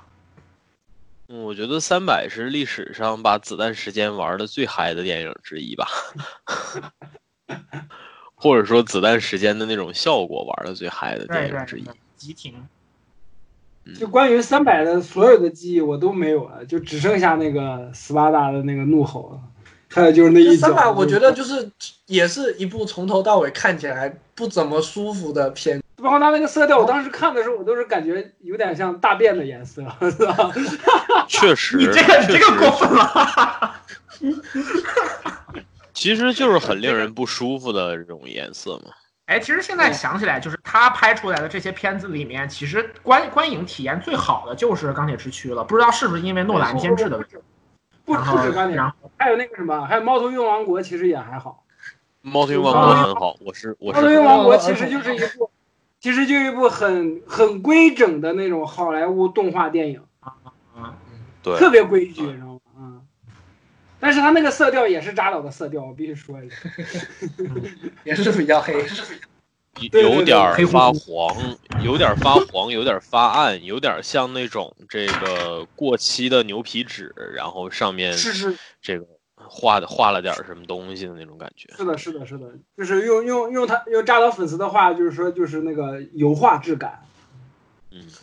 但是很重口。其实我觉得，呃，你说画风上重口的话，像《海扁王》这种也算重口的，但是它的重口是色彩鲜艳的。不，像海扁王那种海扁王那种重口，应该算是他的那个就打斗血肉横飞的那种重口，就跟扎导这种画面给人的感觉还不一样。对，就我说的可能是具体在色儿，就是这个这个滤镜这个角度来讲，海扁王因为海扁王算是正常的滤镜嘛，但是像那个扎导的扎导的所有片儿基本上都有，就是像刚刚我们说，它都有一个非常独特的滤镜，这个滤镜嗯是的是的不大火。而且这个滤镜是跟它的很多其他东西，包括运镜、包括剪辑这些东西是一体的。你有一种对就是怎么讲呢？用那个《战国巴萨尔》里面的一个人的那个称号叫“激略重盾”的那种感觉，就是他是很很重，他有有点有点就是很雄浑。你觉得他所有的东西都带着很强的力道，就是他冲击感很对强，然后也有点缓慢，是就是带着打击感的感觉，还挺奇妙的。是的，是的，是的。是从这点上来讲，就是扎导的个人风格真的特别鲜明，也特别对对对，你知道我我其实之前我就我我就我就说了一下，我特别想看他拍《恶灵骑士》，你知道吗？嗯，啊。这是我说的。啊，对对对对对，是的，这是你说的。就是喵晨刚才说到恶灵骑士，我就突然想到了那个恶灵骑士，想到了凯，就是那个尼古拉斯凯奇，尼古拉斯凯奇，凯奇，就想到九十年代的时候，尼古拉斯凯奇试装超人的那个照片，就给我笑死了。马脸雷神你见过？马脸超人你见过吗？扎导就当时他被那个华纳给给 kick 出去了以后，我当时就就就想，我说这个呃从粉丝脑补的角度，对吧？给他安排个新活儿，做点什么比较好？想来想去，其实我觉得像恶灵骑士这种，对吧？本身就比较神魔，然后呃，适合这种浓墨重彩画风的，我觉得其实是最适合扎导去做的。但是呢，可能嗯，就是有碍于这个，首先被漫威保护起来的一个 IP。对吧？然后再有就是，可能这个扎导本身也未必就很喜欢，这这也是对对对，他觉得我他可能他手里是喜欢面有 DC 所有的英雄的，扎导扎导不是说小时候很喜欢看那个重金属杂志吗？估计恶灵骑士也是喜欢的，对。嗯，所以我我我直觉还是比较准，我觉得他能拍得好。还有就是《罪恶之城》，啊我觉得虽然看虽然罗德里格兹拍已经很好了，虽然《罪恶之城》两部就是就是咱就不说第二部剧情了，反正我觉得就是从单纯从电影整体的呈现来讲，我觉得都很棒。但是呢，我觉得如果是扎导来做的话，也一定能够更上一层楼的。因为《罪恶之城》本身就是一个美术极其鲜明，而且那个风格，反正我个人是非常之喜欢的。我觉得《罪恶之城》在我看过的，罪恶之城的电影，米勒弗兰克米勒自己都有有参手吧，基本上都有参与，有有参与，对对，对。那不是之前 M 大有种说法说，米勒写的所有的漫画都是《罪恶之城》，他写的《黑暗骑士归来》是歌坛里面的《罪恶之城》，他写的《夜魔侠》是纽是是纽约的《夜魔之城》，然后他写的《三百》是是古希腊的恶《罪恶之城》。黑暗骑士归来确实是就是在蝙蝠侠系列漫画当中第一次比较完整的把整个的这个城市啊，然后一些一些群盲啊的那种状态展现出来的一部一部漫画，是就是比较他，对我觉得他最值得称道，或者说最牛逼的还是他的叙事，就是整个片子的叙事给你的感觉，就如同他想要给你呈现的城市的样貌一样的，你说衰老也好，或者说你说 这个这个疲弊也好，就是总之整个片儿，反正在最后一场戏之前给我的感觉就是疲弊，从蝙蝠侠，然后到整个城市。天下三分，歌坛疲弊，此诚危急存亡之秋也。然后那个戈登给那个给那个福克斯递了出师表，就是这么写。先帝创业未半而中道蹦迪，噔噔噔噔噔噔噔，对不起，先先帝创业未半单挑谜语人打不过，对，简称缄默。谜谜语人滚出歌坛。垃圾谜语人。My City，我到现在都没有玩阿卡姆骑士，因为我在掐 GP。阿卡姆骑士的隐藏结局是芭芭拉他妈的跟蒂姆结婚了，鬼要玩这个鬼游戏。牛逼！这这骨科，大型骨科现场，是的。反向骨科还是啊，我刚刚刚讲到尼古拉斯凯奇，我突然想到可以写一条洋葱新闻，说那个就是就是那个尼古拉斯凯奇决定与漫威合作出演《雷神四》和《银河护卫队三》里面的贝塔瑞贝尔。可以，就挺合适本本色出演，你别说这事儿，说不定有戏。我跟你讲，对，就很合适啊，这么干完因为因为因为下一阶段很可能出出现 Beta Rebuild，所以嗯而且被而且他人设真的挺帅的，反正就是就是他明明跟帅没什么关系，但是就是让人觉得好帅啊。对，因为迪士尼段那个的那个娜塔莉波特曼不是要要拿锤子啊，对啊，变成对要变成女雷神了。对啊雷神宇宙还远吗，对吧？这这这大势所趋，现在是。可可别都拍成雷神三那个样子了，真的是，哎呀，主主要是那个，主要是呃，Beta Rebuild 的彩蛋，就是实物彩蛋，已经在那个迪士尼的主对银护的那个主题景区里面，其实是有它的锤子的。所以说，哦相当于就是那个虽然没有进入电影，但是它也相当于是 MCU 这个设定体系的一部分吧。就尽管它已经开始做衍生了，相当于。游乐园里，对，因为连续的失利，然后所以说由本来应该是由扎导主导的这个 DCEU，现在的话，相当于是变成一种各个导演分而治之的状态吧，我觉得可以说。啊，说到这儿，我想问一下，DCEU 这个东西还存在吗？就是 不存在了。是沙赞，沙赞在那个就是沙赞的票房表现不是很成功，因为沙赞其实是比较就是仍然在讲这个东西，然后但是另一方面他又试图把 DCEU 去定一个新的基调，然后这个事儿不是特别成功，所以说接下来的这种集群化运营可能沙赞沙赞口碑还不错，然后盈利比也还可以，就是它是小成本，毕竟是小成本，嗯啊，然后成本没有特别有可能还行，就是虽然赚的钱不多，就像自杀小队很赚钱啊，非常的赚钱，所以会有续集，虽然不让就大家大约拍啊，就大家的这个口味，我真的是捉摸不定。我操，我真的而且自杀小队是奥斯卡提名电影的 奥斯卡获奖电影，老哥，啊，对对对对对对，对不起，我操，好好怎。观众怎么怎么观众老师的口味我真的是摸不准，我操。但是然后他他那个他得的奖是就是是是那个那个服化道相关的他们东西，对服装设计，对啊，就是说说到这儿，那那是真的是实至名归，就是自杀小队里面，就是可能唯一值得称道的，就真的是他们的服化道了。啊，就有一说一，整个 DCEU 的美术这一块儿是非常的棒的，就是让人根本挑不出毛病，对对所有的那种都特别精美，让人想。哦，就是不我突然论是那个亚马逊人的设定啊，还是什么之类的，都特别好。对对对对，我突然想起来了，《神奇女侠二》也要马上上映了。我靠，神奇女侠拖了拖了好几次呀，那个就是定档，就是拖拖到拖了十月份。拖归拖嘛，就是我靠，拖归拖，我。好想不是看女侠啊，我我我特别不是不是不是拖不拖的问题，朋友们，神奇女侠一九八六活活拖成了神奇女侠二零七七二，零七七，就你觉得这个还能八四，好对吧？就就真的很很让人没信心。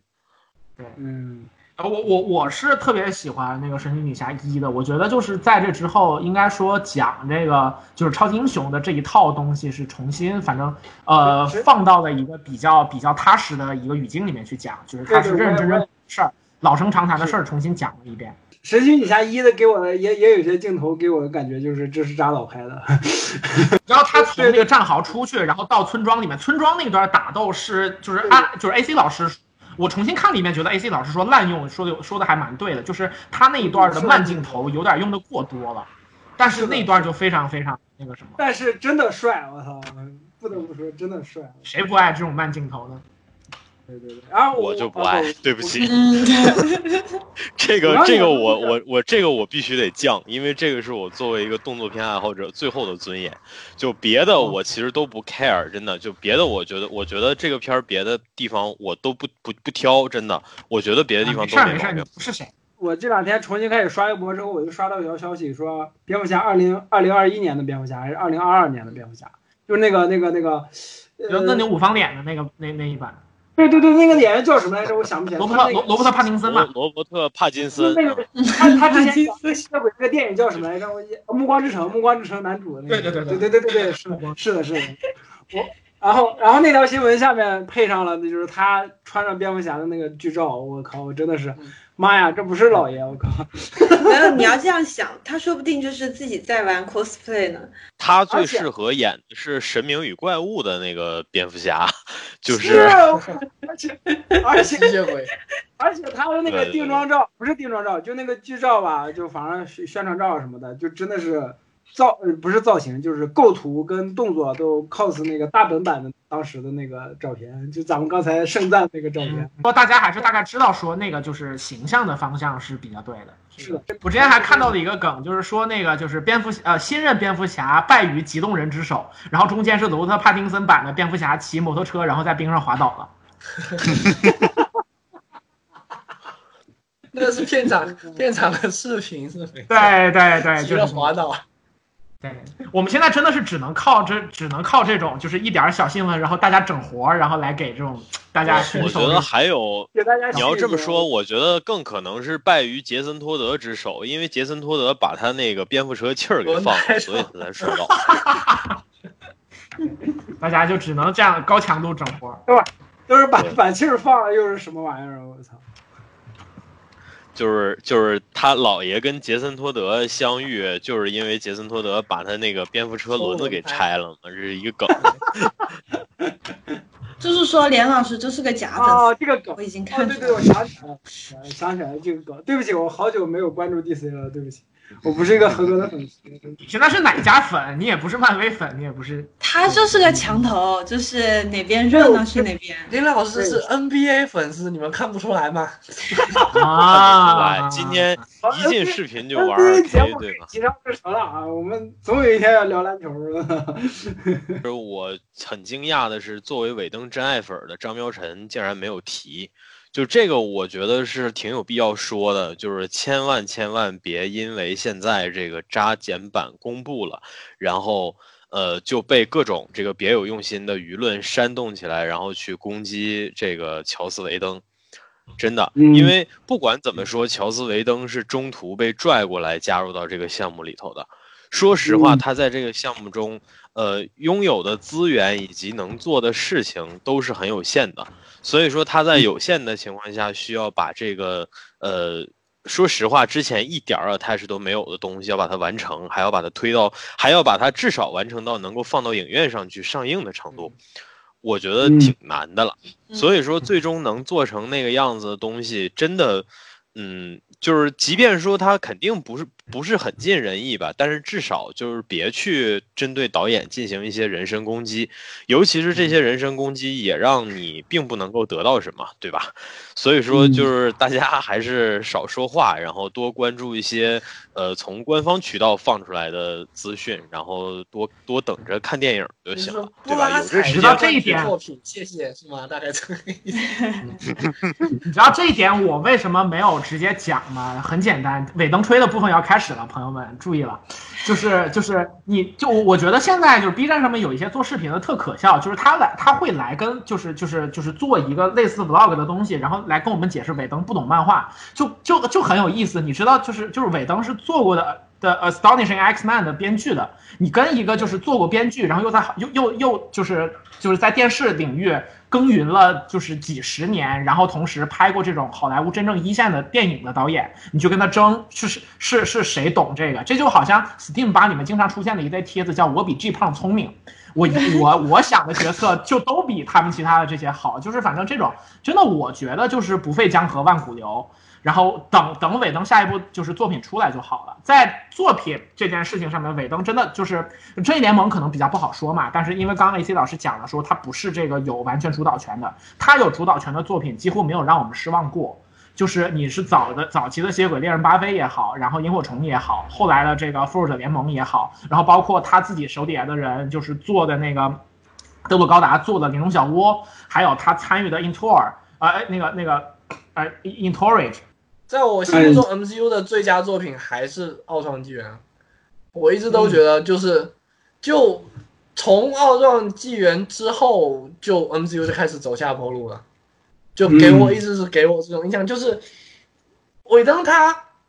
虽然你可能说他有点缺点吧，其实你如果从他看他拍《吸血鬼猎人巴菲》那七季，加上 Angel 的那五季一路拍过来，你可以看到就是。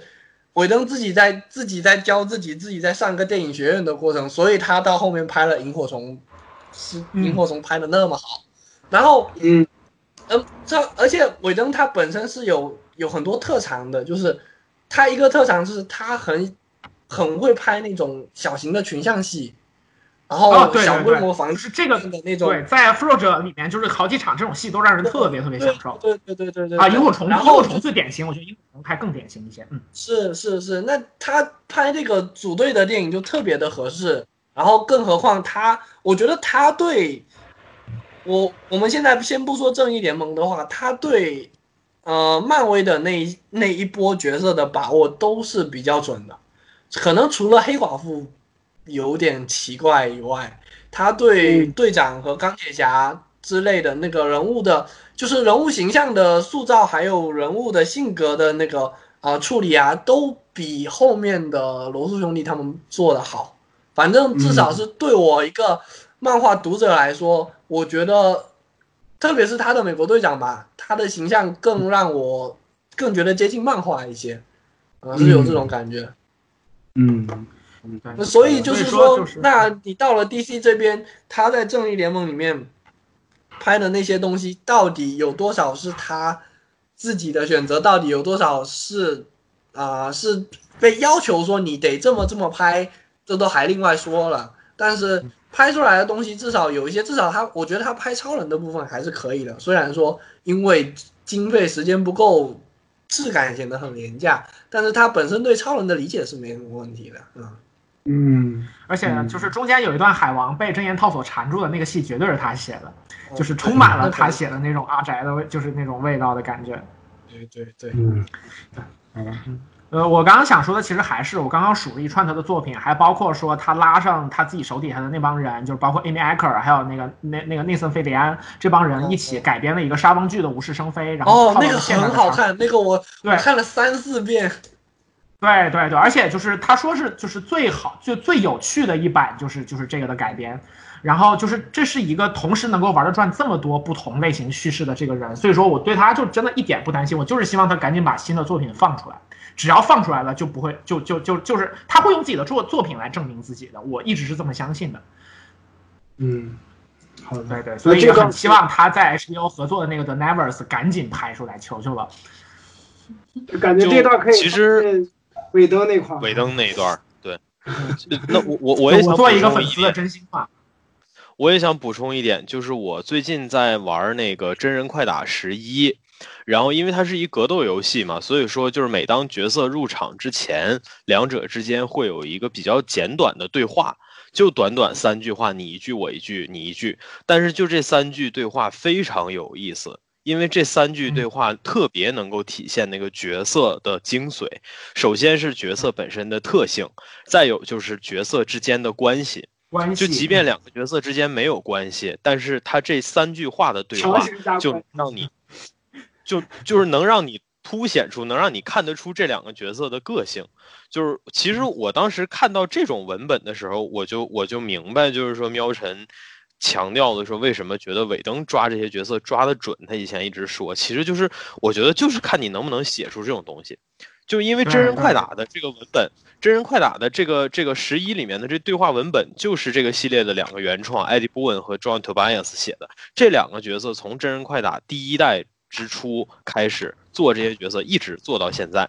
就是说，要说了解角色，没有人比他俩更了解。所以我觉得能写出这种有趣的文本，其实就是建立在对角色的了解的充分上。他能够写的时候，他能够非常自然的能够去带入角色，能够想到这些角色应该会去以什么样的姿态，或者说以什么样的方法去说话。而这些东西，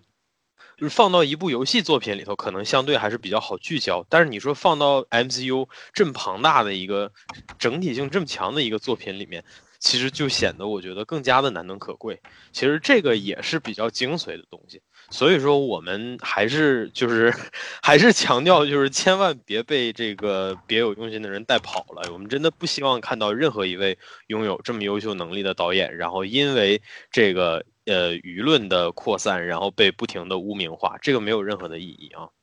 嗯都他妈笑鼻涕了啊！是的，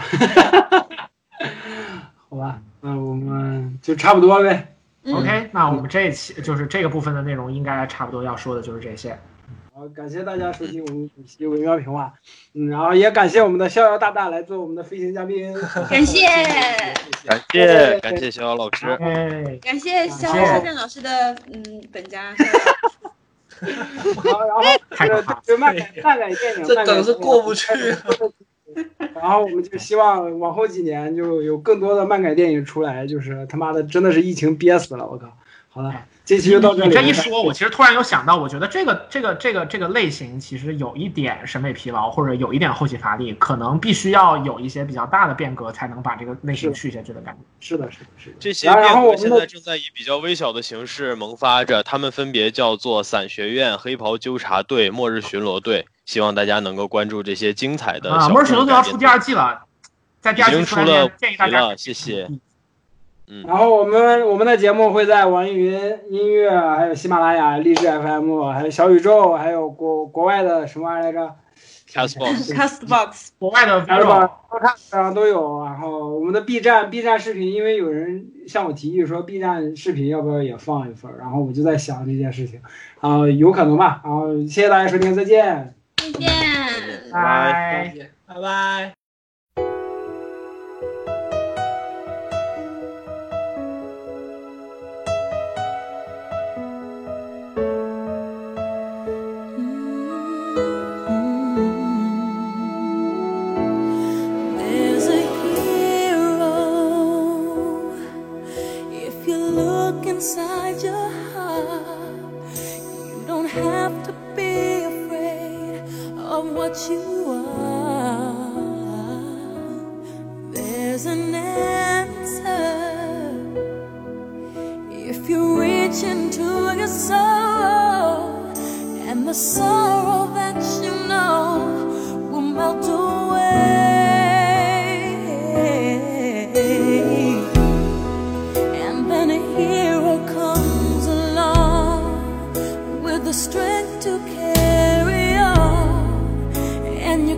cast your fears aside, and you know you can survive. So when you feel like hope is gone, look inside you and be strong, and you'll finally see the truth that a